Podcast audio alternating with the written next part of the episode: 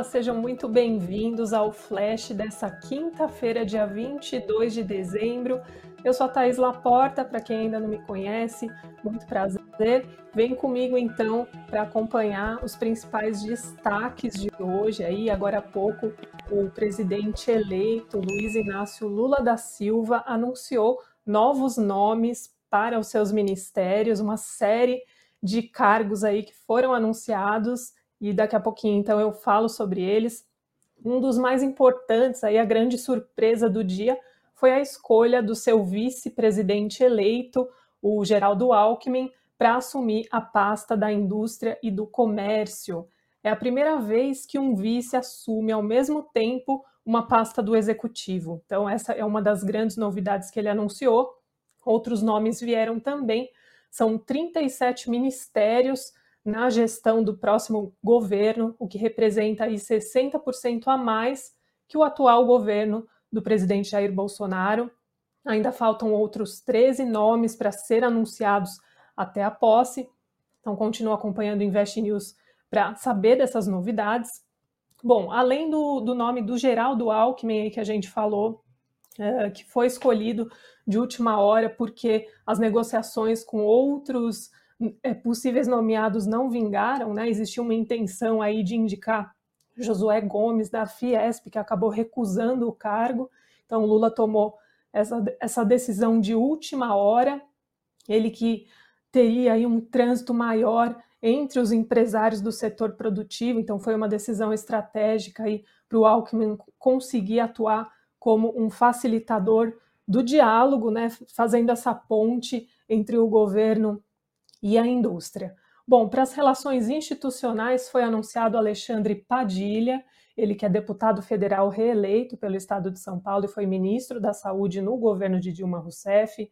Na pasta da Saúde, outro nome aí que chamou atenção foi a Nízia Trindade, ela foi indicada então para é, comandar é, esse segmento, ela que é socióloga e atual presidente da Fiocruz. No desenvolvimento social, uma surpresa também, foi anunciado o nome do Wellington Dias para comandar o órgão que chefia a distribuição do Bolsa Família, né? Lembrando que ontem foi aprovada a PEC na Câmara, promulgada aí para garantir o pagamento desse programa social no ano que vem, fora do teto de gastos. Essa pasta ela era bastante desejada pela senadora Simone Tebet, que apoiou o então candidato Lula durante a campanha eleitoral. Em troca desse apoio aí, tentou negociar né, para conseguir o cargo, mas, segundo informações com a imprensa e como o nome foi dado a Wellington Dias, ela não to teria topado outros cargos, né? Então teria ficado esse impasse no ar. Bom, outros nomes importantes, né? Na é, na pasta das mulheres, Cida Gonçalves, especialista em gênero e violência contra a mulher.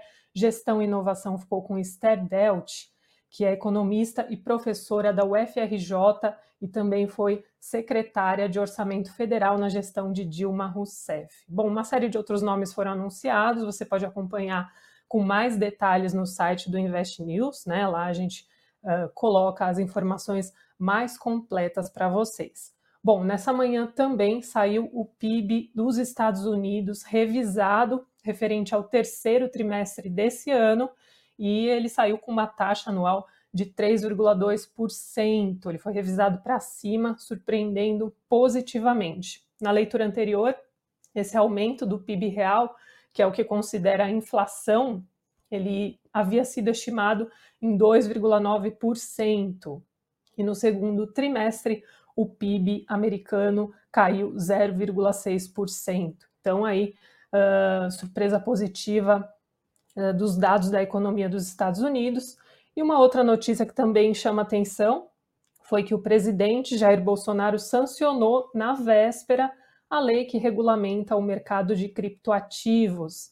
O projeto tinha sido aprovado na Câmara dos Deputados no final de novembro, era bastante esperado pelo setor. Essa lei deve entrar em vigor nos próximos 180 dias. Esse, pelo menos, é o prazo para que as empresas do setor cripto se adequem às novas regras. Né? Então, a gente vai finalmente ter uma regulamentação desse mercado aqui no país. o primeiro passo aí, né, para começar a regulamentar.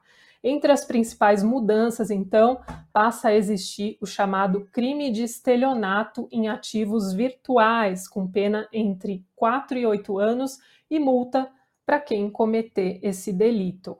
E outra novidade dessa lei que entra em vigor é que as empresas do setor, como as exchanges e as intermediárias aí que negociam criptomoedas, essas corretoras, elas vão precisar a partir de então, ter uma licença de prestador de serviços virtuais. Isso para evitar problemas aí como os que ocorreram recentemente nesse segmento aí. A gente viu companhias do exterior, aí, grandes exchanges falindo, bloqueando saques, né, o que gerou grande preocupação, o caso da FTX.